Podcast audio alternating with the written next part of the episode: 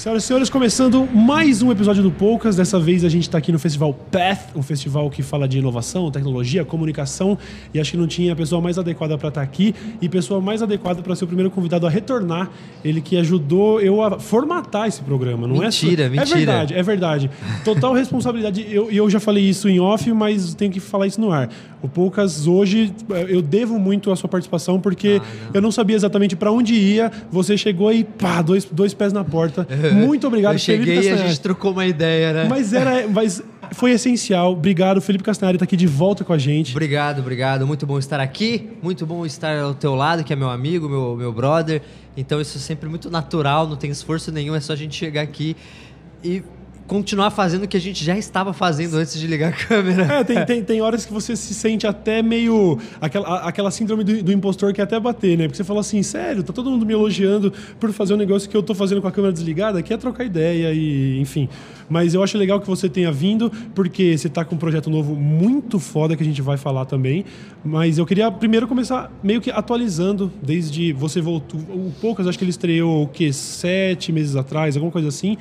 Desde então, algumas coisas mudaram, tanto no YouTube como na sua carreira. Desde então, eu vi você até em Harvard participando de palestra e tudo mais.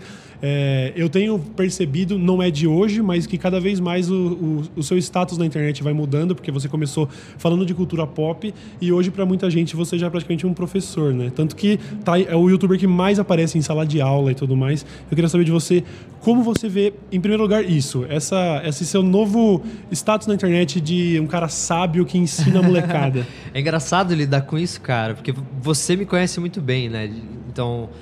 É, isso não foi algo que eu almejei, isso foi algo que aconteceu naturalmente com o meu conteúdo, né? Meio que fui mudando e as pessoas começaram a me enxergar de uma forma diferente. Mas eu sinto que eu produzi muita coisa, né, na internet. Eu tava esses dias parando para pensar, caramba, quanto quando, quando você junta assim o material, é um baita portfólio de mais de 300 e poucos vídeos, cara. Sendo que alguns deles, muitos deles, de mais de uma hora. Uhum. Então, assim, eu fico, eu fico olhando para esse material que eu já produzi. Eu falo, nossa, cara, que portfólio grande de, de coisas. E como isso me deu é, experiência é, nesse workflow de produção, né? De produzir mini docs, uhum. digamos assim. É, e para ser bem sincero, eu acho isso muito legal, porque eu, eu nunca. Inicialmente eu tinha um planejamento muito é, claro da minha carreira. Que então, seria tipo. É, que era assim, era um, era um planejamento de que, bem, eu vou fazer eu vou fazer meu canal ser sobre nostalgia e eu vou é, engajar o meu conteúdo e o meu público nesse tema, nesse assunto e eu vou extrair, eu vou é, tentar puxar o máximo de assuntos que tenham a ver com esse universo. Uhum. E esse era o meu, meu objetivo, preencher aquele nicho né, específico. E, e eu fui seguindo isso com esse planejamento em mente. Só que chegou um momento em que eu talvez eu não tivesse percebido que esse momento ia chegar é, quando eu planejei minha carreira de início, mas chegou um momento onde eu cansei de fazer tudo que eu estava fazendo. Eu simplesmente cansei. As pessoas cansam. Uhum. A gente cansa das coisas. Porque a gente é assim. O ser humano é complexo. Uhum. É, a gente não consegue, às vezes, fazer a mesma coisa durante muito tempo. É, é essa repetição de padrão, às vezes, ela incomoda. Você já está no YouTube há oito anos, certo? É, daqui a pouco vai fazer oito anos. Uhum. Sete, sete anos e pouco. Novembro faz oito anos. Então, é, eu cansei muito rápido do meu canal. E o que eu fiz depois de cansar no meu canal foi continuar usando ele como um grande laboratório de testes. Uhum. Eu vou testar. Falei assim, eu quero fazer um, um projeto de, de, de sketch de animação de dois minutos de humor. Vou fazer. Ah, eu quero copiar o Dorkly e fazer o Dorkly brasileiro. Eu vou fazer. Ah, eu quero agora falar de curiosidade, sei lá, cansei um pouco. Aí acabaram os temas nostálgicos. Falei, hum, cara, eu, eu gosto de história. Comecei a fazer vídeo de história. Aí, ah, quer saber? Vamos, vamos fazer um vídeo sobre Hitler. Aí foi, e, e eu, uma coisa que eu comecei a perceber é que o feedback, é, o engajamento desses vídeos, eles eram menores nas primeiras 24 horas, mas muito maiores é, a longo prazo. Uhum. Então, eu, eu, lembro que eu comparava com um vídeo que eu fazia, um vídeo qualquer que não é necessariamente um, é um vídeo atemporal, né? Um vídeo de história ou de ciência, ele é atemporal. Mas um vídeo ali mais sobre curiosidades. Ele morria em uma semana. Tipo assim, depois de uma semana, ele, ele mantinha um crescimento bem baixo e ninguém mais falava do- sobre o vídeo. As pessoas não me, me encontravam na rua e falavam, ah, aquele vídeo de 10 curiosidades sobre Pokémon que você fez é muito bom.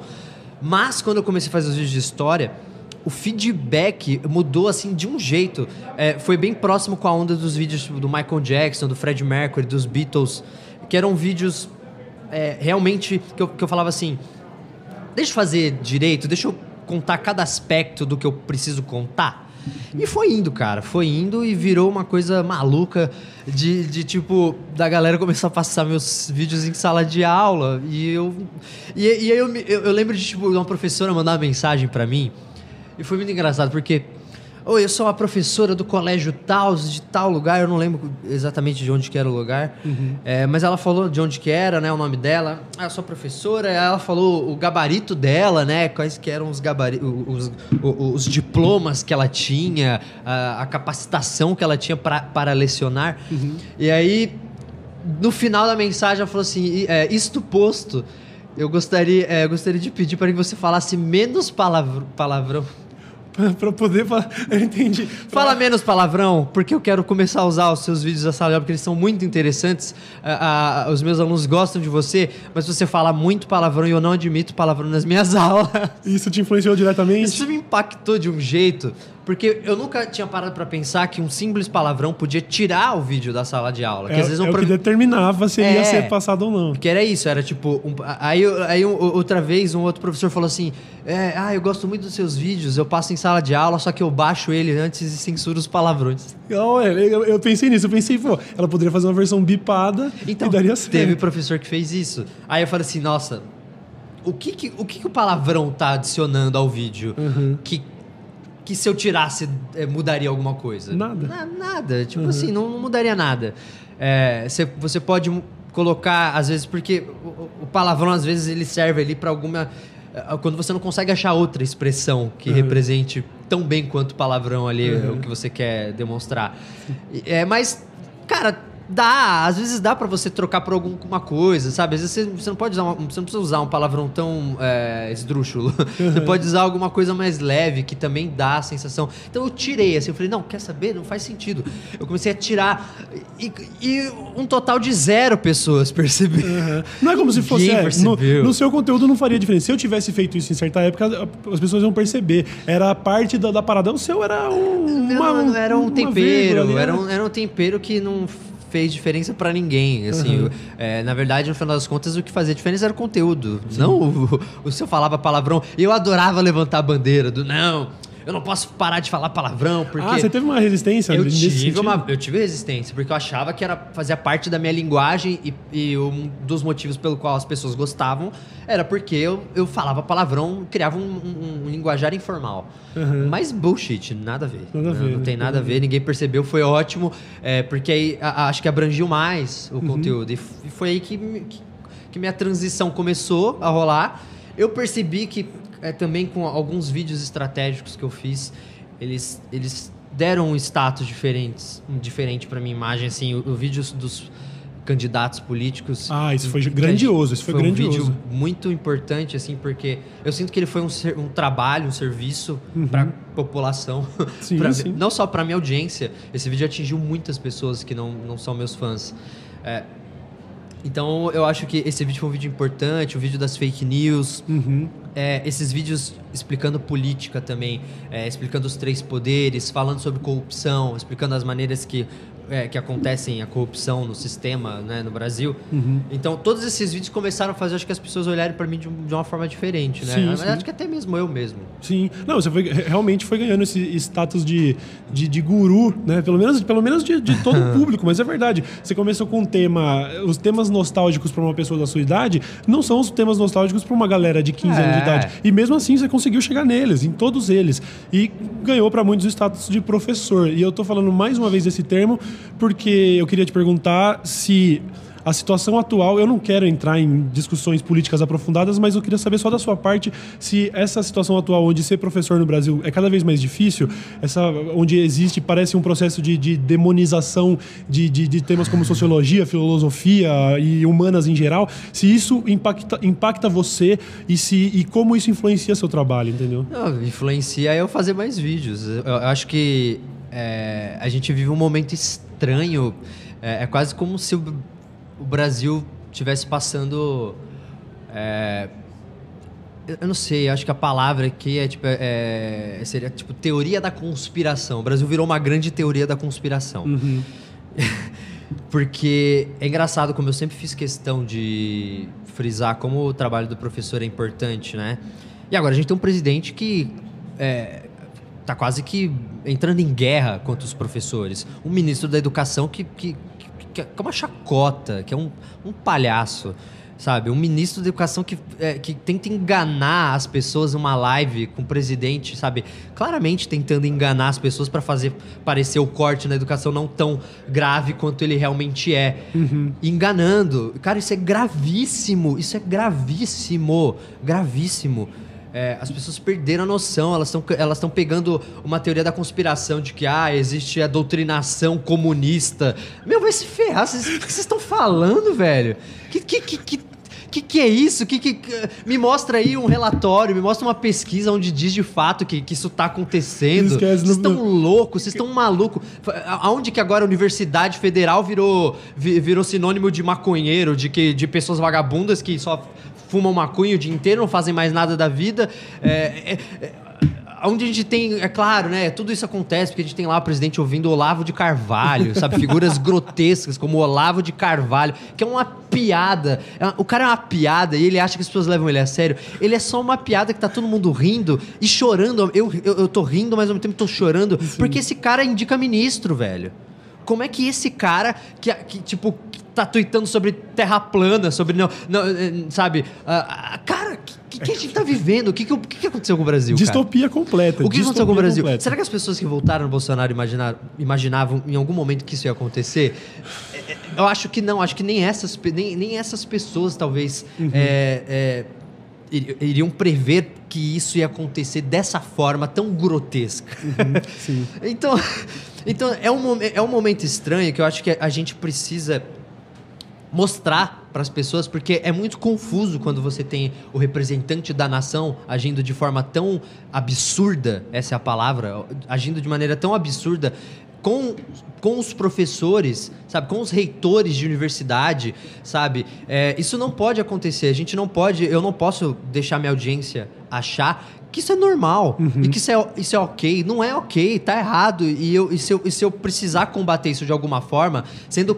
E a minha forma sempre foi a informação, sabe? É, é, é informar, uhum. é mostrar, é falar, sabe? É, é, é ir a fundo no assunto e mostrar para as pessoas de uma forma simples, mas ao, ao, mesmo tempo complexa. Eu sei que parece né, uma contradição. Não, não é, eu entendo. Mas assim, é, eu tento ser simples na linguagem, complexo no tema, uhum. no, complexo no conteúdo, entendeu? Sim. mas é porque a gente gente precisa, a gente está no momento em que a gente precisa de influenciadores, de pessoas que se preocupam com isso, porque senão as pessoas vão perder a noção. Tipo, eu acho que não, não cabe só a nós uhum. trazer essa realidade, mas se se você ligar lá no jornal das oito e tá lá o cara falando um monte de asneira e as pessoas estão ouvindo, e, e, é isso, precisa ter alguém do outro lado para falar: peraí, opa, que, que tá acontecendo, brother? Não é assim, não, peraí, isso daí não tá certo. E, e, e, eu acho que a gente tem esse papel, cara. Sim, eu acho que vai, vai existir momentos na carreira em que você pode considerar, pô, o que é bom pro, pra minha carreira e o que é bom, sabe, ideologicamente. E você pode ponderar, você pode pôr na balança.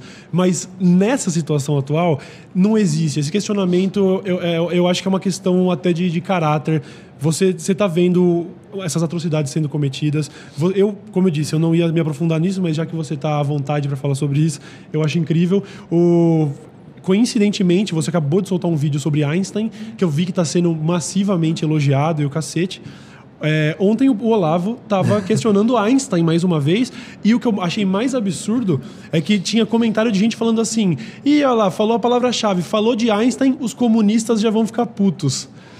Eu, eu, eu fico, eu, fico, eu fico completamente embasbacado. É um questionamento constante. Onde foi que virou essa chave e que planeta eu tô vivendo, Não, velho? cara, eu acho que é isso. Talvez a gente tenha uma falsa sensação de que uma galera é, que parecia muito maior do que realmente é, é, de que essa galera representa talvez muitas pessoas que elas não representam.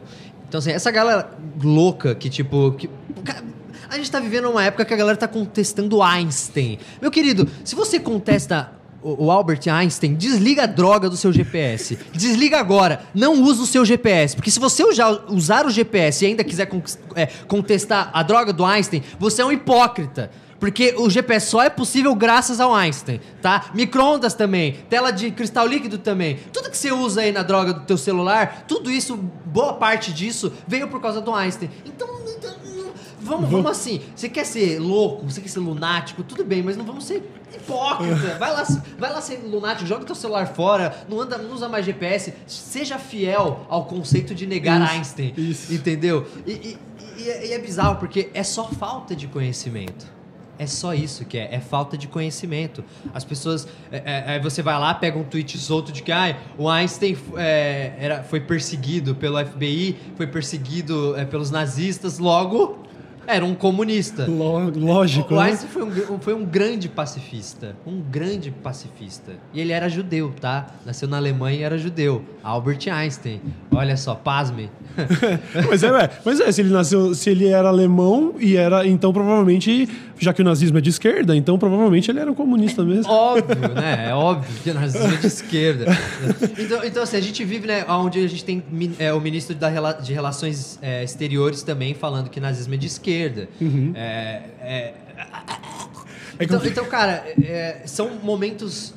Estamos vivendo momentos sombrios em nosso país. E eu acho que é por isso que é tão importante a gente falar disso e pontuar, deixar claro, mostrar para as pessoas: ó, isso tá errado. Isso, isso tá errado por causa disso e disso. Não, é, na, não é na base da, da, da violência, Isso. não é na base do grito.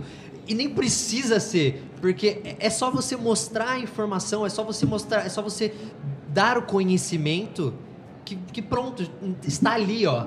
Tá nele. Está contido ali. Entendeu? Então é, é muito fácil argumentar com essa galera, porque você dá os fatos e eles se perdem. Porque é realmente isso, contra fatos não há argumentos. É, mas eu acho que existe alguma, alguma ingenuidade no seu comentário. Tem, porque, claro que tem. Eu já percebi que na hora é, que eu falei. É porque o- a situação atual você pode falar, você pode demonstrar, sei lá, a né? gravidade. E eles vão falar, ah, mas isso é sua opinião, né? É, a gravidade virou opinião. Querido, pula do prédio. Vai, vai lá, vai agora e pu- pula do décimo andar. Você vai morrer. Por quê? Porque a gravidade é real e ela vai te puxar pro centro do planeta.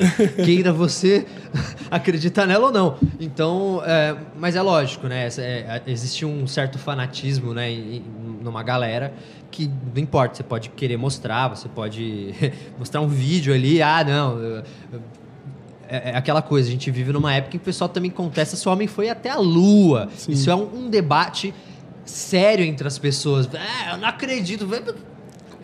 A pessoa só- vai lá nos Estados, vai para os Estados Unidos e menciona que você não acredita que o homem pisou na lua. Você é, as pessoas vão olhar para você e vão dar risada porque elas viveram o contexto da corrida espacial. E elas sabem. exa- Astronautas morreram com o ser humano tentando. Pessoas morreram, sabe? Famílias foram, foram destruídas com o ser humano tentando ir para a Lua. Então, assim, isso não é algo que você apaga, isso não é algo que você nega, entendeu? Não- você, não vai, você não chega, na, sei lá, numa família de um cara que participou dos primeiros testes lá da Apollo que explodiu e, e- e os três astronautas morreram e foi um desastre. Chega nessa galera e fala: ah, não, eu não sei se o homem foi para a Lua. o pessoal vai olhar para você e vai falar: really? Really? Oh, really? tipo, tem, as pessoas só falam isso porque porque elas não têm o conhecimento, elas não sabem o que foi feito pro homem ir pra lua, como isso aconteceu, qual o contexto, e que existe um, um- um grande contexto mesmo, se você analisar historicamente, e que faz um puta sentido o ser humano ter ido pra lua. Faz um puta sentido político, eh, social, eh, d- naquela época e tudo mais. E por que não fomos mais? Também faz muito sentido. É muito caro você ir pra Lua. Por que, por que, que você vai querer ir pra Lua? Você precisa de um. De, eh, a- umas coisas que, uma coisa que as pessoas precisam entender é que até na ciência, para a ciência andar, a política precisa andar junto. Uhum. A ciência nunca, nunca a ciência andou sem ajuda política. Porque o, o que custeia a ciência é a política. Não, isso é impossível. A, a, a, o nosso sistema nasceu dessa forma. E ele foi desenvolvido dessa forma. Os dois andam juntos. Então, se você tira um, se você tira o interesse político de ir para a Lua, acabou o financiamento. Quem é que financia a NASA? Uhum. É o governo. Se você tira o financiamento, o que acontece? Não tem dinheiro mais para ir. E por que você vai. E, e, é, você precisa dar um motivo, você precisa chegar nas pessoas e dar um bom motivo para você ir para a Lua. Naquela época, o bom motivo para ir para a Lua foi quando o Sputnik foi lançado pelo, pela União Soviética. Sim. As pessoas ficaram com medo. As pessoas achavam que ia cair laser do céu para derreter elas. E que os soviéticos estavam espionando é. elas. Na, tanto que naquela época foi a época em que tipo, aumentou consideravelmente o número de avistamentos de OVNIs. Uhum. Por quê? Porque as pessoas começaram a olhar para o céu sabe? Elas não olhavam para o céu. Pronto, agora sai em todo o país, todos os jornais, TV ainda era algo que estava nascendo, mas na televisão também, de que pronto, temos um satélite. O primeiro satélite da história foi lançado pela União Soviética. Uhum. E, e, e ninguém sabe o que é um satélite. Ninguém sabe, isso não existe, a gente vive num mundo que ninguém sabe. Então as pessoas vão ficar com medo. E, e esse medo criou o, o, o, orçamento necessário, porque a opinião pública fez uma puta pressão claro. e por causa disso a, a, NASA foi criada, entendeu? Então, mais pra, você tem é, uma coisa andando junto com a outra. Uhum. E, e, e sempre foi assim. Então, por que não foi mais para a Lua? Porque não tem mais in iniciativa política para você ir para a Lua. Não tem uhum. mais por que ir para a Lua. É muito caro você lançar um, uma pessoa, um ser humano, mandar para a Lua. É muito caro. Então, é por isso que não fomos. Então, to toda essa conspiração nasce da falta de conhecimento. Sim. Se as pessoas soubessem, se elas tivessem estudado, se elas, eh, elas não iriam nem levantar a questão. Aí a gente fica gastando tempo discutindo coisas ridículas, enquanto pautas importantes para outras pessoas, para pessoas que estão precisando agora nesse, no, no Brasil. É, a economia está uma droga, muita gente perdendo emprego, então pautas mais importantes são deixadas de lado porque a gente está lá discutindo terra plana com o Olavo de Carvalho. O Olavo de Carvalho que tem um globo terrestre atrás dele, não sei se você já reparou. Tem um globo terrestre atrás do cara que está questionando. E que, e que provavelmente foi para os Estados Unidos como? De avião, e ele não torrou a se aproximar do, do Sol, né? Porque na teoria da Terra plana diz que se você se apro... É, que o Sol está mais perto do que parece. A gente sentiria isso ao andar de avião porque se aproximaria do Sol iria sentir esse calor. Cara, você pode literalmente agora ir atrás de um balão de gazela e uma GoPro, sabe? E meio que, pro, e meio que observar sobre essa questão. Mas eu acho interessante que você falou isso sobre como a política e a ciência sempre caminharam juntas, porque dá para traçar um paralelo com a situação atual do Brasil. Eu acredito que a demonização de temas sociais e tudo mais também é um projeto político. Não é só uma questão ideológica, sabe? É, é, essa questão de falar que a universidade só tem maconheiro, que, que tem que cortar verba de curso de filosofia filosofia e o caramba, isso não é só ideológico, isso é um projeto político. Para criar gado. Para criar, pra criar gado. É. Você acredita? É ou, a gente está conspirando muito nesse tema? Não, cara, é que, é que assim. É lógico que a gente entra parcialmente na conspiração, lógico. É, mas sei lá, cara, fica difícil é, não pensar, não levar o pensamento para esse lado. Porque você vê essas coisas acontecendo e, e, e você fala, por quê? A gente, pô, a gente devia estar tá, tá abraçando a educação, a gente devia estar tá investindo em educação, cara. O Brasil é o último país do mundo que precisa tirar a verba da educação, sabe? Que precisa demonizar é, universidades, sabe? É, isso é coisa de, isso é coisa do aluno frustrado que não, que, que não conseguiu ir para uma universidade, não teve competência uhum. para ir para uma universidade e quem ficou putinho, ai, eu odeio as universidades, é, é, é, é só maconheiro que é, tem lá. É aquela história. Pô, você só tem maconheiro na universidade, então você perdeu a vaga pra um drogado? Caramba! Nossa, hein, cara, você perdeu a vaga pra um cara que esquece tudo o conteúdo que ele estudou, você é bem incompetente. então, é, é, é, pra mim soa assim, é, quando você analisa o comportamento humano, fica bem claro por, o, como essas coisas estão acontecendo e o porquê delas estarem acontecendo. Sim. É um bando de frustrado que está no poder agora. É os alunos do fundão que, que não passavam de ano, que repetiam, que é, só tomavam bomba. E, e, e, e que no final viraram esses frustrados, mas que agora estão no poder, velho. É, pois é. É- agora é- estão no poder. é a vitória- E é perigoso. É a vitória do Small Dick Energy. Mas, como a gente tem, infelizmente, a gente tem um tempo aqui limitado e eu tenho outros assuntos pra tratar com você, eu Boa. quero. A sua terceira participação no Poucas já se faz obrigatória pra daqui seis meses de novo. Vou- Pra gente ado- fa- a- a- ado- ado- É um adoraria momento- voltar. Eu quero que você volte só pra dar rage, eu gosto disso. Mas, é, eu- inclusive, se mantendo ainda no tema de rage, só que com uma outra frustração que diz muito mais sobre o nosso trabalho, que é com a própria plataforma do YouTube, onde a gente nasceu e existe toda uma gratidão. Eu sou eternamente grato ao que o YouTube fez na minha vida, mas. Eu sei que você, especificamente, acabou sofrendo muito recentemente com essa questão da, da- de, de toda essa aparente falta de transparência e de como eles viram chavinhas ali que podem decidir o futuro de um trabalho e que você, se não tivesse a estrutura que tem e se não tivesse todo esse assunto de Netflix que a gente ainda vai tratar, sabe-se lá o que iria acontecer, porque o YouTube simplesmente altera ali umas regrinhas de direitos autorais e tudo mais, e o seu canal, como, como ficou o seu canal, assim, porque a gente, eu, eu fui um dos que falou até no Twitter, o YouTube matou o canal do Castanhari, mas a gente não falou abertamente sobre isso, e eu queria que você desse esse feedback. O que aconteceu e como que tá agora? É, não, então, eu fiquei cinco meses sem postar no, Uhum. no meu canal por causa da série do Netflix. É, mas o que estava acontecendo, o que já vinha acontecendo antes, é que o, eu comecei a perder, assim, é, toda a minha monetização de todos os vídeos. Assim, até vídeos que eu era detentor dos direitos. Sério? É, tipo, até as, as retrospectivas, que a gente recriava a base instrumental em estúdio, sabe, Pra parecer uma música nova, e depois, sei lá, a Warner ia lá e dava claim no vídeo e, tipo.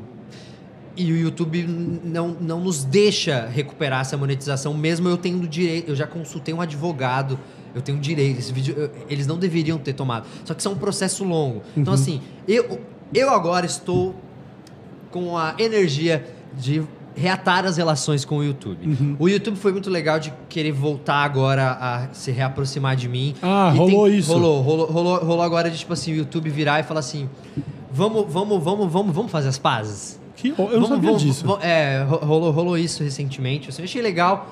é, dá pra ver que muito é, do que aconte acon- aconteceu com, do meu canal, dessas questões de tipo de os vídeos todos os vídeos educa- educacionais perderem monetização e não por direitos autorais, mas por uma questão de é, diretrizes da comunidade Uhum. e disso nunca ter sido adressado pelo YouTube de nenhuma forma pra mim, tipo n- não sabemos o que acontece, ah, essas são as diretrizes, é meio complicado, tem que analisar. E, e no final nunca, nunca resolvia, né? Eu, eu sentia que era um pouco de falta de consideração, né? Eu falava, caramba, tem tanta, tanta gente tóxica no YouTube prosperando, sabe?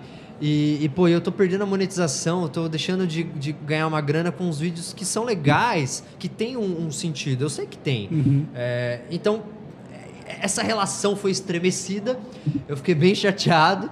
é, e só que eu, eu, eu, eu- sinto que não vale a pena eu comprar essa briga. Essa é uma briga que eu vou perder. É, o YouTube é uma plataforma gigantesca e se eu sair do YouTube, o YouTube vai sobreviver muito bem, obrigado. Vai prosperar, vai crescer. Não, não, não vai ser o Castanhari sair do YouTube que, o- que, que vai matar a plataforma. Não, não vai. Não vai. Esse papo vai até ser melhor. É, mas assim, é, tendo isso em mente, é, eu falei que é- essa é uma briga que eu não deveria assumir. E de que eu, na verdade, é, eu tô indo contra a correnteza. Eu deveria trocar uma ideia com a correnteza. Falar, aí, correnteza, Sim. é, pra onde você tá indo? Deixa eu tentar te acompanhar. Mas você tentou essa aproximação quando você viu o YouTube, por exemplo, você, você perde um mês trabalhando num vídeo sobre guerra e o YouTube fala: ah, não, guerra não pode monetizar aqui, não. Não importa se é história, não importa se é documental. Você chegou a uma aproximação, tentar uma aproximação para trocar uma ideia e falar: ô rapaziada, não é bem assim? É possível fazer isso? Tentei, eu tentei. É é engraçado porque, tipo assim, na minha frente, a- a- eventualmente o pessoal, não, realmente é um absurdo, vamos lá, vamos tentar. Mas aí quando ac- acabava assim. é, passava uma semana e eu aguardando a resposta e vamos lá, e aí sumiu. É, mas eu sinto que o, o, o- processo dentro do YouTube é um processo complicado. E as pessoas às vezes não se conversam. Um, um- ali os próprios funcionários às vezes não tem como ajudar. Às vezes eles querem, por exemplo, a Manu lá do YouTube, é uma fofa, Sim. sempre querendo ajudar. E ela tenta ajudar, mas às vezes tem coisas que fogem. Né, Não, eu imagino, é um volume muito grande de coisa sendo feita. Eu só achei que realmente é, você. Tá, a sua saída. Uma, sua, quer pegar uma A sua eventual saída da plataforma não ia matar o YouTube, mas você era um dos canais mega relevantes, com temas extremamente relevantes, e eu acho que deveria ter rolado uma aproximação antes de virar qualquer chavinha e mudar a regra de direito autoral. Não custa dar uma ligada pro Castanhari e falar, Castanhari, daqui três meses vai ser assim, vamos se programar, vamos pensar num plano. O YouTube poderia ter te pagado um salário para continuar fazendo. Não custa absolutamente nada pro Google Google te manter na plataforma e, e, e, ainda que sua saída não matasse a plataforma, com certeza isso é um grande revés, uma grande perda. Ah, mas a gente sabe que YouTube é uma empresa. É, pois é. e pois é. pensando como uma empresa, eu sou só mais um ali dentro. E, tipo... eu, mas ainda, ainda assim, Castanhari, pensando como empresa, você pega qualquer patrocinador grande, você acha que é uma Coca-Cola da vida ia se incomodar de que ah, os anúncios estão aparecendo ali no vídeo que o Castanhari fez um documentário sobre a Segunda Guerra, hein? Tira. É claro que não, isso não é a vontade do cliente, é a plataforma agindo de maneira errada. É, a plataforma. É, eu acho que o YouTube tá querendo consertar. Acho que eles estão com um VP novo agora, uma VP nova, inclusive, uhum. uma mulher. Legal. É, e acho que ela tá engajada, assim, em restabelecer essa relação. É, e eu vou, vou, vou, tentar usar isso ao meu favor, né? Eu fiquei cinco meses sem postar, né, no uhum. meu canal. Como foi isso? Aí, e, cara, foi terrível. Você... Assim, é, o máximo que eu, que eu havia ficado sem postar é, sei lá, nos últimos três anos, um mês. Acho que um mês sem postar foi o máximo que eu fiquei. Uhum. E aí agora você fica cinco meses, você dá várias, várias sensações, assim, do tipo, nossa, quando eu voltar, eu morri, assim, né? Porque a gente tá tão acostumado há tanto tempo tá, tipo, semanalmente aparecendo com conteúdo e produzindo e as pessoas te vendo, que se você fica, sei lá, cinco meses sem aparecer, para as pessoas você morreu. Fala, uhum. nossa, saudades do Castanhar, tipo, de uma galera, tipo, eu já eu comecei a ver já comentário de uma galera tipo falando: "Ah, não, ah, eu curti, eu assisti os vídeos do Castanhari meio que no passado já". Nossa. E eu falando assim: "Meu Deus, que como a internet ela ela transformou o tempo numa coisa diferente". Total. De tipo, onde cinco meses realmente tem a sensação é, de que é muito, de que é um tempo muito maior, né? Se você está acostumado a acompanhar a pessoa semanalmente com conteúdo, se ela para e fica cinco meses sem fazer nada, Sim. É, nesses cinco meses que ela ficou sem fazer nada, outras pessoas fizeram tantas outras coisas que, tipo, meu, passou desapercebido. Você, nossa, é verdade, nunca mais ouvi falar. Porque é isso, é muita informação, é muito conteúdo. Então, cara, foi estranho. Uhum. É, batia uma ansiedade, batia aquela coisa do tipo, nossa, eu vou voltar a postar e o YouTube vai matar minha, meu canal. Porque, tipo, cinco meses sem postar. O último vídeo que eu tinha postado tinha sido a retrospectiva. Uhum. Eu falei, nossa, meu. Nossa, é, é, tempo. Foi em janeiro. E aí eu postei o anúncio do Netflix. Uhum. E eu senti que teve um efeito. Real, realmente. Cinco, não tem como, cara. Uhum. Cinco meses sem postar algo vai, vai afetar. Mas ao mesmo tempo eu percebi que eu, eu ainda tenho uma, uma audiência, assim, o, o, o core da minha audiência ali, uma galera muito fiel, uhum. muito fiel. Que eu falei assim, meu, cinco meses sem postar, os caras. Tem um monte de canal hoje em dia que fala de nostalgia, que fala de história também e tudo mais, que eles poderiam tá, ter trocado já. E a galera, tipo, continua comigo. Eu postei ontem um vídeo do Einstein e um feedback assim. É um vídeo de uma hora, cara. Os vídeos de uma hora normalmente eles demoram para ganhar visualização. Eu tava olhando lá e tá com tipo 700 mil, assim, menos de um dia. Uhum. Já tá, tá, passou disso já. Não sei, talvez. Enfim, mas tá indo então, bem. Então, tá lá no em alto e tudo uhum. mais. Aí eu falo, caramba, legal, as pessoas ainda gostam do meu conteúdo. É, não, eu, e elas eu, eu esperam. Tinha, eu tinha certeza que ia dar tudo certo, tanto que quando eu fui ver, eu fui ver agora o anúncio do Netflix, eu não tinha visto porque já tava sabendo e tal. E aí eu tava vindo para cá, falei, deixa eu só ver o que o Castaneri falou no anúncio sobre o Netflix.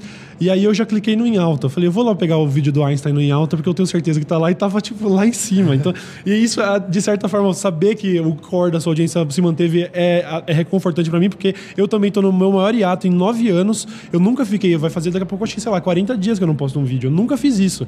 Eu tô no processo de reestruturação e com constante sentimento de que já me esqueceram. Tipo assim, eu recebo diariamente, ô oh, Cauê, acabou o giro de quinta, sei o quê. Mas é, é tão assim, tão migalhazinho que eu tô pensando, velho, já era. Já dá, dá vontade de nem voltar mais, né? tá ligado? Mas isso é escroto, né? Porque, por exemplo, eu, eu vou, é lógico que são trabalhos diferentes, de proporções diferentes, mas uhum. um ator de cinema, ele às vezes fica um, um ano assim sem, sem É aparecer. uma banda, demora três anos pra lançar o próximo álbum. É, e tipo, e quando eles fazem um filme, produzem um filme, tá tudo bem, eles aparecem, divulgam, as pessoas assistem e é isso. Uhum. E, e- e o que eu mais quero, eu acho que é, é criar essa relação, do tipo, aonde eventualmente eu posso sumir pra focar em uma produção, porque eu não consigo manter o meu canal e fazer, tipo, uma série do Netflix. Uhum. É impossível, porque o, o tanto que eu me envolvo no, no- no meu trabalho é, é- é realmente assim, eu escrevo os roteiros junto com o roteirista, realmente. Eu ajudo na pesquisa, é, eu, eu- eu faço supervisão da edição, é, pelo menos no do Einstein, que é um vídeo de uma hora, eu fiz isso tipo três vezes. Por mais que eu tenha uma equipe agora que, que me ajuda a administrar tudo isso, ainda depende de mim tudo. De- tudo depende de mim. É, é, então, é impossível. Fica eu, inviável, eu não é. tem como. E, eu, e é. Nossa, cara, é, é muito chato você, tipo querer focar em sentar e escrever uma série pro Netflix que você sabe, meu, olha a oportunidade. Eu tô sentando aqui na minha cadeira para escrever a minha própria série do Netflix, que eu, inclusive, vou apresentar e dirigir. É, isso daí eu, eu acho que tem, porque tem pouca gente no Netflix, acho que mundial, assim, que realmente teve o privilégio de cuidar de todo o processo da, É, da série. cara. Você vai ter o apresentador, você vai ter o diretor, mas você fez tudo. É, e tipo, dirigir e atuar ao mesmo tempo é um pesadelo, assim. E. é, Enfim, a gente pode entrar em detalhes da série Eu depois, quero, mas assim. eu quero, uhum. É, é que é, é um, é um- processo muito complicado, assim. é, principalmente a fase de roteiro, porque pro tipo de coisa que eu tô fazendo. É, é basicamente o que eu sempre fiz no meu canal, mas de uma forma muito mais refinada. Então o texto precisa ser mais refinado e Uhum. mais assertivo. Eu ainda tô querendo explicar um assunto de uma maneira simples, mas eu ainda preciso entrar nos, nos pormenores, Sim. nos detalhes, ao mesmo tempo que não pode ficar é, confuso, informação demais. Senão... Você, você foi mal. Você. Não, não. É, Você, então, existe uma diferença, já entrando no assunto da série do Netflix, inclusive a gente viu o tanto que você trabalhou nisso, tipo, você, você, você poderia falar pro Castanhari, velho, é, é sábado de noite, relaxa, vamos tomar uma cerveja. Ele, não, eu preciso revisar o roteiro, porque amanhã cedo eu tenho gravação com o olho fundo, parecendo, parecendo um morador de rua, já tava incrível.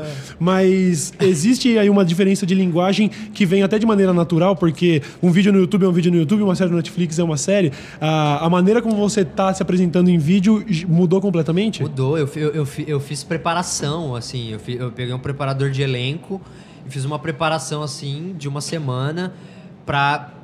eh, Não era pra entrar no personagem, porque eu sou o personagem, é, mas pra entender, assim, é, as várias, várias maneiras com que eu me comunico, né? Como é como é que eu comunico, como é que me- funciona a minha expressão corporal. É, por exemplo, tem um dos episódios dessa série sobre a peste negra. É, pô, eu vou estar falando de peste negra, eu não posso estar lá. A peste negra matou 20 milhões de pessoas e foi uma coisa incrível. Sabe? A evolução da bactéria Yersinia pestis, assim, Aí entra a vinheta do canal. Aí entra, né? E milhões de pessoas naquela, naquela época morreram vítimas da peste bubônica, inclusive, que é o nome correto, né? Porque peste negra foi um nome que. Enfim, eu não posso falar isso sorrindo. Fica estranho, eu tô falando de morte, eu tô falando de pessoas morreram. Então, eu preciso entender o que, que eu tô. qual é a informação, falar de uma. E, e outra, é, o YouTube, ele tem uma velocidade que é um, um tom acima da- do Netflix. Da Aham. Netflix, é menina Certo. da Netflix. Então, ele é um tonzinho abaixo em termos de velocidade. Sim. Então, eu não posso estar falando do mesmo jeito. Olá, meus queridos amigos, tudo bem com vocês? Eu sou o Felipe Castanheira, vídeo de uma vez. O cara liga o Netflix uma vez. É, eu acho que supõe-se que quem tá no YouTube tá lá pra ver vários vídeos e no Netflix você vai sentar e falar, ô, eu vou ver a série do Castanhari. Então eu acho que o ritmo é natural que seja mais leve, né? Ele vai ser um ritmo um pouquinho mais devagar. Até mesmo o meu ritmo. Talvez as pessoas estranhem um pouco, mas assim. é, eu tô falando. uma- Eu, eu tô contando histórias, às vezes falando de coisas. Histórias terríveis que aconteceram na Idade Média, no caso no episódio da peste bubônica, e eu tenho que falar de uma, de uma maneira mais sóbria. Eu preciso falar, sabe? Eu vou contar essa história, então. Tudo aconteceu, sabe? Tudo aconteu no dia 34 de. Tem que ter um tom mais abaixo. Você ainda tá com o texto na cabeça, certinho. É, não- Porque eu escrevi, ó, não tem jeito, tá E tudo aqui. Foi, foi nesse episódio sobre peste bubônica que você tava cortando o cabelo no cemitério que você postou? Não. Não? Esse é o, o do, do, do cemitério é o episódio do Apocalipse Zumbi, Uau. que era um episódio onde eu vou contar É, eu nem sei se eu poderia estar Não, não, detalhe, entra, mas não, se, que não posso, se acho que- comprometa. não, mas acho que posso. Eu já, eu já divulguei a série, eu tô falando dela, mas não tô mostrando nada. Uhum. Fica imagi- na imaginação. É, tem um episódio sobre apocalipse zumbi, né? Que a gente vai explicar é, de uma forma científica, né? Por que, que o zumbi da cultura pop, com- como, como ele aconteceria no nosso mundo real? Quais os problemas e os desafios que ele, ele encontraria no mundo real? E o que, que a gente tem de fato dessa relação de parazoito, para, para, Parasitismo. parazoi- parazoitismo? Acho Pa- que é. parazoitidismo? É, sei lá, acho que é isso. Não lembro. É, mas essa relação, é, que é quase uma relação de zumbificação, que tem na natureza com insetos mesmo. É, foi o que eu pensei. Eu, ia- eu já ia te É, perguntar é se vocês usaram isso. parazoitidismo, acho que é o nome correto. Enfim, essas palavras, né? Eu não sou cientista, né? biólogo. mas é, eu explico essa relação da natureza e mostrar que tem insetos que realmente transformam suas vítimas em verdadeiros zumbis mesmo, assim, controlam e levam até o local, assim, é incrível. E então a gente mostrou vários desses exemplos, não, não, não- não existem só um, tem Uhum. mais. E tem coisas muito interessantes. Muito É, interessantes. Muito interessante. E aí eu, eu explico isso. E aí o, o, o cemitério ele é, ele é uma externa é, cenográfica, digamos assim, pra, na hora que eu tô falando do zumbi ali, explicando a coisa Cara. do zumbi. Aí eu tô lá no cemitério de noite gravando. Velho, vocês, vocês conseguem entender a ideia? Ele, ele não tava falando sobre cemitério, ele tava usando isso de cenário É. pra argumentação do episódio de zumbis. Não, mas esse, esse, é o, esse é o mais simples, por exemplo. O, o da peste bubônica, eu fui pra um vilarejo é, que fica. coisa de 500 quilômetros de Londres. E ele é um vilarejo que, na época que teve. que começaram a ter vários surtos da peste pela Europa, é, esse, esse vilarejo ele meio que se cercou, porque os- a população ali percebeu, é um vilarejo muito pequeno, 700 pessoas a, a- a média da população naquela época. E hoje é 660 e pouco, diminuiu. Certo. É, um vilarejo pequenininho. O que, que eles fizeram? Eles perceberam que eles estavam com a peste bubônica. E o negócio da peste é que ela se espalhava muito rápido. Então, quando, quando aparecia, o pessoal falava, ferrou. Porque vai espalhar pra todo lugar agora. Então, quando a, é, a peste aparecia numa, num vilarejo ou numa cidade, as cidades em volta ficavam em choque. Falou, meu, ferrou, vai vir pra cá, tamo ferrado. Então, que, assim que o vilarejo percebeu que isso ia acontecer, eles se cercaram, eles construíram primeiro uma, ba- uma barreira que é- era uma barreira física, mas uma barreira mais. é, como posso dizer? Uma barreira só para delimitar aonde termina a cidade para que outras pessoas não pudessem entrar. Então eles se fecharam na cidade e aí o que como, como que eles tinham contato com o mundo exterior? Eles precisavam comer. Como é que essas pessoas vão, vão receber comida de outros lugares, né? Esse, esse comércio precisa acontecer. Então, eles colocaram pedras em vários pontos da cidade com buraquinhos em que eles pegavam esses buracos, eles enchiam de vinagre e eles deixavam moedas lá. Então a população ia nessas pedras, deixavam é, as moedas lá, com nesses buracos com vinagre. Aí pessoas de outros vilarejos passavam lá, pegavam essas moedas e deixavam comida na pedra. Uau. E aí as pessoas iam lá e pegavam essa, é, a comida nessa pedra. E aí eu fui nessa pedra. Uau. Eu pego uma moeda, eu jogo na pedra. Não dá spoiler, não dá spoiler. Eu, já, eu quero muito ver isso. Outra coisa que eu vi você fazendo que eu achei aquilo, puta, aquilo deve ter sido um sonho. Você teve um contato direto com um lobo. Sim, cara. Você tem um episódio que Eu vai tenho- falar sobre a um- relação do homem com o cachorro, coisa do Sim, tipo? sim. Na, na verdade, é um episódio onde eu vou contar a origem do cachorro. Eu vou mostrar como isso aconteceu, né? Como o- todos os cachorros que a gente conhece surgiram do lobo selvagem. Uhum. Eu vou contar um pouco isso. Só que eu preciso estar com lobos. Aí eu fui para um santuário de lobos selvagens é, que fica em é, Naples, é, em Miami. É, e, cara, na, na Flórida, na verdade. Naples, na Flórida, Uhum. perto de Miami. Certo. É, uns 200 quilômetros de Miami. E muito legal, cara, porque é um, um santuário mesmo onde eles resgatam lobos selvagens. Tipo, por causa do Game of Thrones, a galera começou a adotar lobo, velho. Mesmo, assim, por causa do Game of Thrones, assim, o pessoal ia, adotava lobo. Só que lobo. Lobo não é um husky. Assim, ele pode parecer muito com um husky, mas ele não é um husky. Um lobo cinzento é uma criatura selvagem. Então, o que acontecia? O cara ia lá, ah, que legal, aqui um lobo, colocava na caminhonete, levava pra casa, ah, meu lobo. E aí ele ia trabalhar. E o lobo ficava lá no sofá. Quando o cara voltava e, e sentava no sofá, o lobo atacava o cara. Porque o sofá agora é dele, bro. O sofá agora é do lobo, sai daí. Não tem o que se conversar, o sofá agora é dele. E o lobo atacava o cara. Aí o que acontecia? As pessoas é, começavam a ficar putas uhum. com o fato de os lobos estarem atacando elas. Nossa, ele, que, que, que, que pena, não é um cachorro. É, eu coloquei um leão dentro de casa, é, é a mesma e ele coisa. tá me atacando. Então, aí elas muitas vezes machucavam esses, ficavam com raiva, batiam, prendiam, maltratavam e eventualmente abandonavam eles. Uhum. Longe é, da alcateia. Então, tipo, o lobo ele não vive longe da alcateia mesmo. Ele depende da alcateia para viver. Se você tira ele da alcateia e joga ele num ponto aleatório da natureza, ele vai morrer. Caraca. Ele não consegue sobreviver. Então, esse santuário ia lá e resgatava esses lobos. Uau. Então, tem vários lobos. Eu fui lá e eu, eu tinha que gravar com o lobo aqui, ó, no quadro. E, e, e, existe uma maneira de você chamar a atenção do lobo, é com coração de galinha. Você tá zoando. E eu fiquei impressionado quando eu falei pro, pro rapaz lá do, do, do Shy Wolf Sanctuary que a gente come coração de galinha. E ele ficou nojado. Você falou, o quê? Você come coração de galinha? Eu falei assim, eventualmente o coraçãozinho é bom. Ele, nossa, não! E ele deu pros lobos comer. Aí eles jogavam o coração de galinha na minha mão, os dois na minha mão assim. Aí eu ficava. Aí os lobos vinham. É lógico, a gente foi em, em, em uma em um local onde aqueles lobos não eram tão agressivos. Na verdade, na verdade, eles eram lobos cão, porque a, é, parte do DNA é, ainda é de cachorro. A maior parte ainda é de lobo. Um, um, lobo que cruza com um cachorro nasce um. Um, ca, um cão lobo. Uhum. É um cão lobo. Eles, todos os, os, lobos que eles resgatam, eles tiram a amostra de sangue e levam para laboratório para saber é, o quão puro o lobo é. E aí eles recebem do laboratório a amostra. E tem lobo lá que é 99% lobo cinzento. Esse 1% o laboratório nunca dá por uma, umas questões lá. É, mas tem lobos lá que são, são realmente 99% DNA de lobo cinzento. Um, do, um dos lobos que, que, que está nesse santuário, viralizou no Nine Gag, porque a menina tirou a foto do lado dele ele é gigantesco. Uhum. O bicho é gigantesco mesmo, assim, ele é enorme. Mas é muito agressivo, assim, muito agressivo. Eu tipo, imagino. Tipo assim, ó, eu cheguei perto, velho.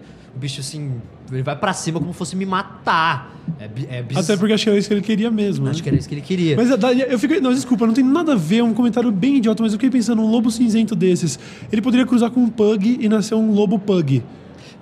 Então, eu não sei se ele nem conseguiria, né? É, mas Eles são tão diferentes que acho que o lobo sentiria repulsa do pug. Não, mas eu digo, algum mas, processo mas poderia, artificial. É, um aí. processo artificial daria uma coisa louca. É, esse, esse que é o pug, né? Ele é um experimento sim, genético, sim. né? Na época que a galera na China começou a, a criar cães de porte menor. Uhum. Mas, ele, é, mas é, é, era muito louco, porque minha mão saiu toda esfolada, velho. Porque eles vinham louco, assim, pra, pra... E aí eu tinha que dar na mão deles, assim, eles comiam tudo parte do meu dedo junto, e aí eu lá, não, sei lá o que, e os lobos aqui do lado.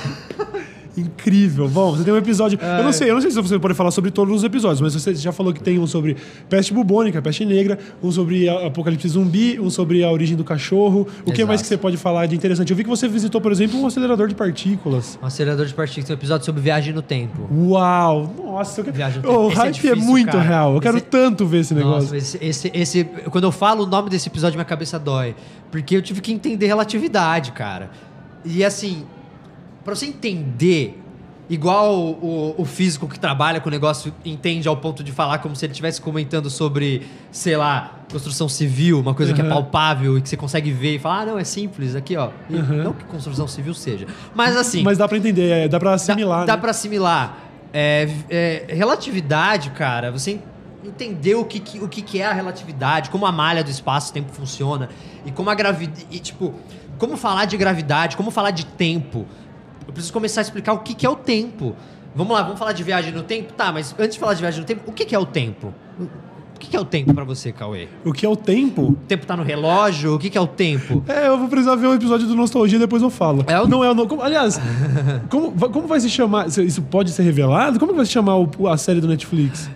Você não, não pode falar. não, então não. Ainda. Ok. É porque eu falei, vou ter que assistir o Nostalgia e foi aí que clicou. Eu pensei, não, não é o Nostalgia. Não. É a série da Netflix do Castanhari. É, tanto que nem tem meu nem leva o meu nome. Legal, eu não, legal. Eu, eu, não queria que levasse o meu nome justamente para atrair um público também novo. Claro, claro, né? claro. E, mas a gente estamos trabalhando, a gente, eu, não, eu não terminei ainda a série, a gente ainda tem é, duas externas para gravar tem uma externa numa. Eu esqueci o nome da cidade agora, mas é uma cidade em São Paulo onde é o melhor, uh, o melhor lugar em São Paulo para observação de estrelas. Ah, tem isso. Tem, então tem. Tipo, é, é o segundo melhor lugar no Brasil, inclusive. Uau! É, o segundo ou terceiro, assim, tá em São Paulo. E eles têm toda disso. uma infra pra fazer esse tipo de observação. Eles têm, tipo, telescópios e tal. Não, tem, mas a gente vai lá pra, justamente pra gravar estrela, assim, eu apontando estrela, assim, então a gente quer um lugar muito estrelado, a gente já era pra ter gravado essa semana, mas ficou nublado, a gente não conseguiu gravar. Tão- Pera, vocês tão- vocês estão indo lá pra você poder interagir com o céu. É, tipo, eu eu- é eu em vez de tá fazer com CGI e, e chroma É. key, você vai fazer eu o quero, bagulho eu com quero o ir céu. lá, é porque eu quero falar tipo de estrela, eu vou falar tipo da Itacarinai, que é uma que é, uma, é um sistema binário que na hora que eu vou falar de, de hipernova, de explosões no universo e tudo mais, aí eu quero tipo poder apontar no céu. A hora que eu falo, ó, a cada a- a- a- se você pudesse dividir as explosões de supernova em um ano, é isso que você veria no céu. Se você pudesse condensar todas em um dia, é, você veria isso, um ano em um dia. Pá! Aí eu quero mostrar no céu poder acentuar sabe, essas coisas.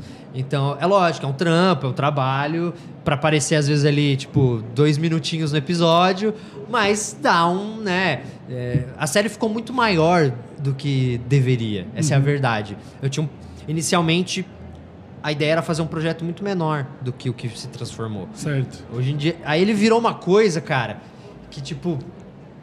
É, assim, é, maior no sentido de que muito mais trabalhosa, né? Tem- Tá tendo, a gente tá tendo um trabalho absurdo. E é por isso que eu tive que ficar cinco meses longe do YouTube, só focando nisso, é, só gravando. Meu, é, a gente viu uma diária de. de no- no- foram nove diárias para gravação em estúdio, e ao todo agora já estamos indo pra, pra trigésima.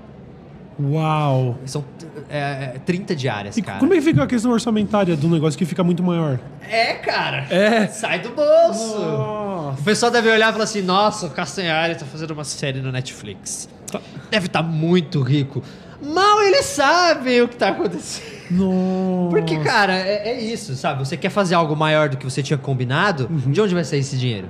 É, é com você, né? E, normalmente, quando, quando a gente tá fazendo uma produção dessa, assim, tipo, uma, uma, uma, televis- uma televisão, uma empresa, assim, nunca, ninguém, ninguém nunca tira dinheiro do bolso pra, pra fazer, porque não é o ideal e não é o correto.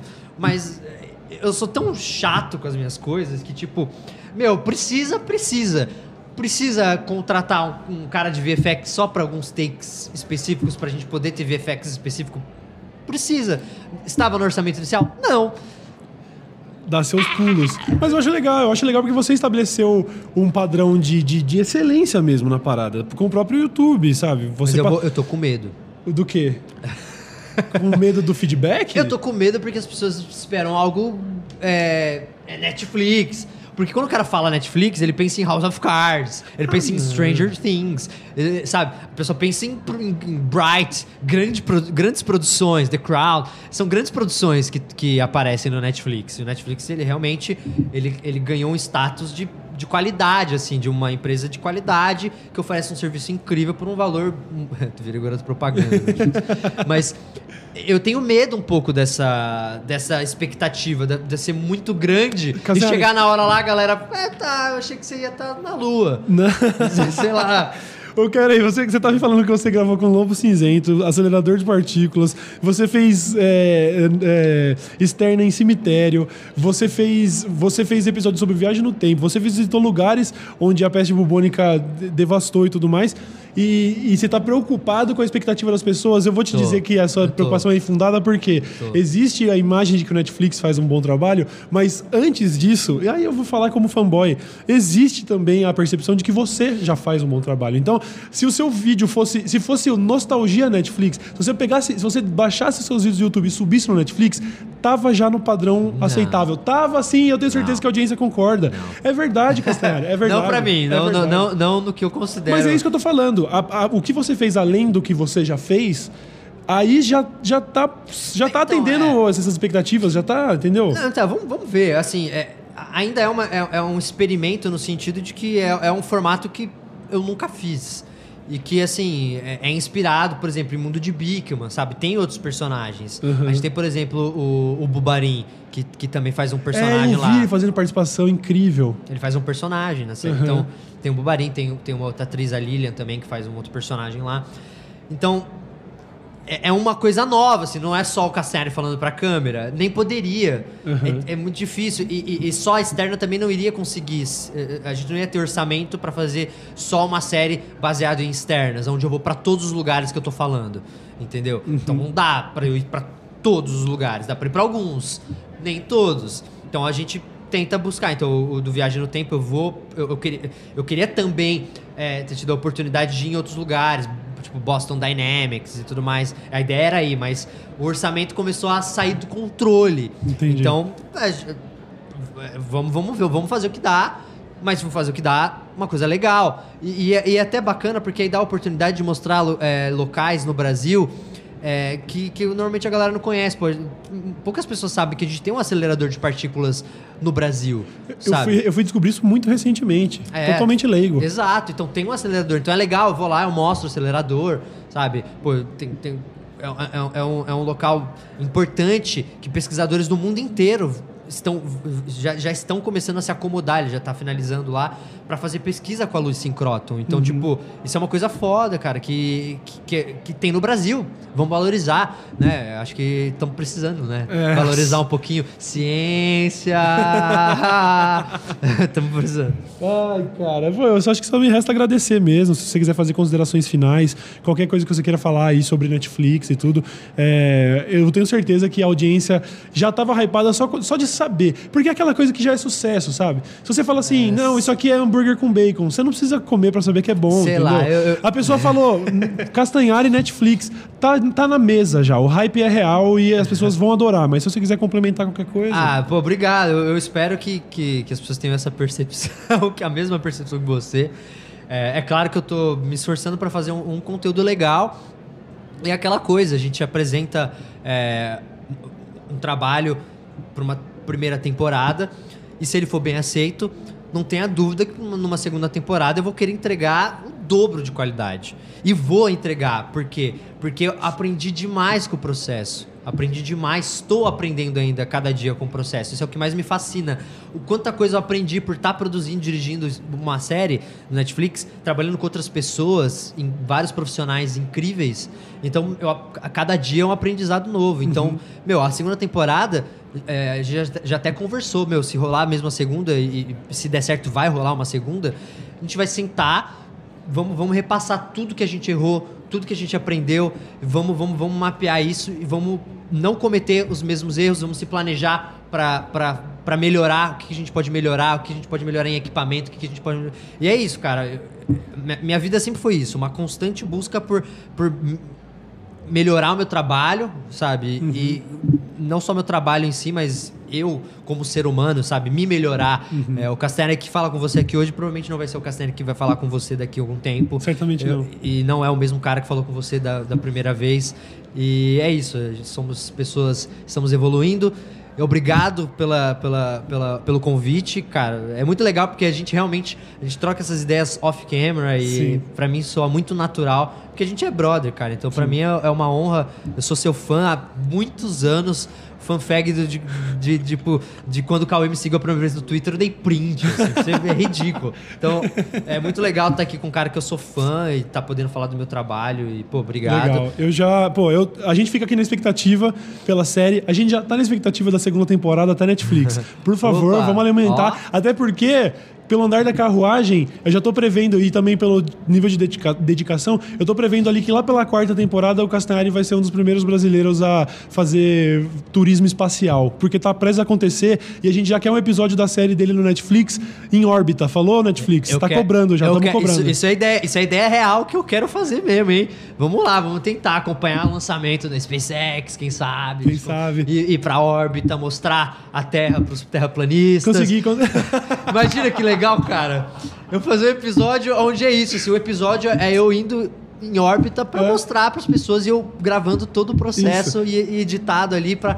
Pronto. com uma, com uma facecam no Olavo, que vai com você. Aí ele sobe junto. Olha aí.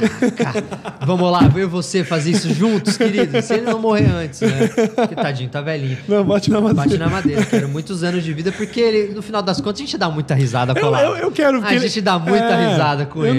Não, não, ninguém quer. ninguém- A gente quer que ele viva pra perceber que, que tá ele errado. viva, a gente quer que ele viva pra ele poder ver o quão ridículo ele é, o quão palhaço o o Olavo de Carvalho é. é um palhaço. Ai, rapaziada, o Poucas vai ficando por aqui. Mais uma vez, agradeço demais a participação do Castanhari. A série dele vai estrear na Netflix em breve. Assista a todos os episódios e comece imediatamente a cobrar o Netflix da Season 2. Ó, certo? Valeu, obrigado, mano. Muito Cauê. obrigado. Grande obrigado, honra galera. mesmo. Obrigado a todo mundo que assistiu. Tamo junto. Beijo aí pra vocês. Valeu.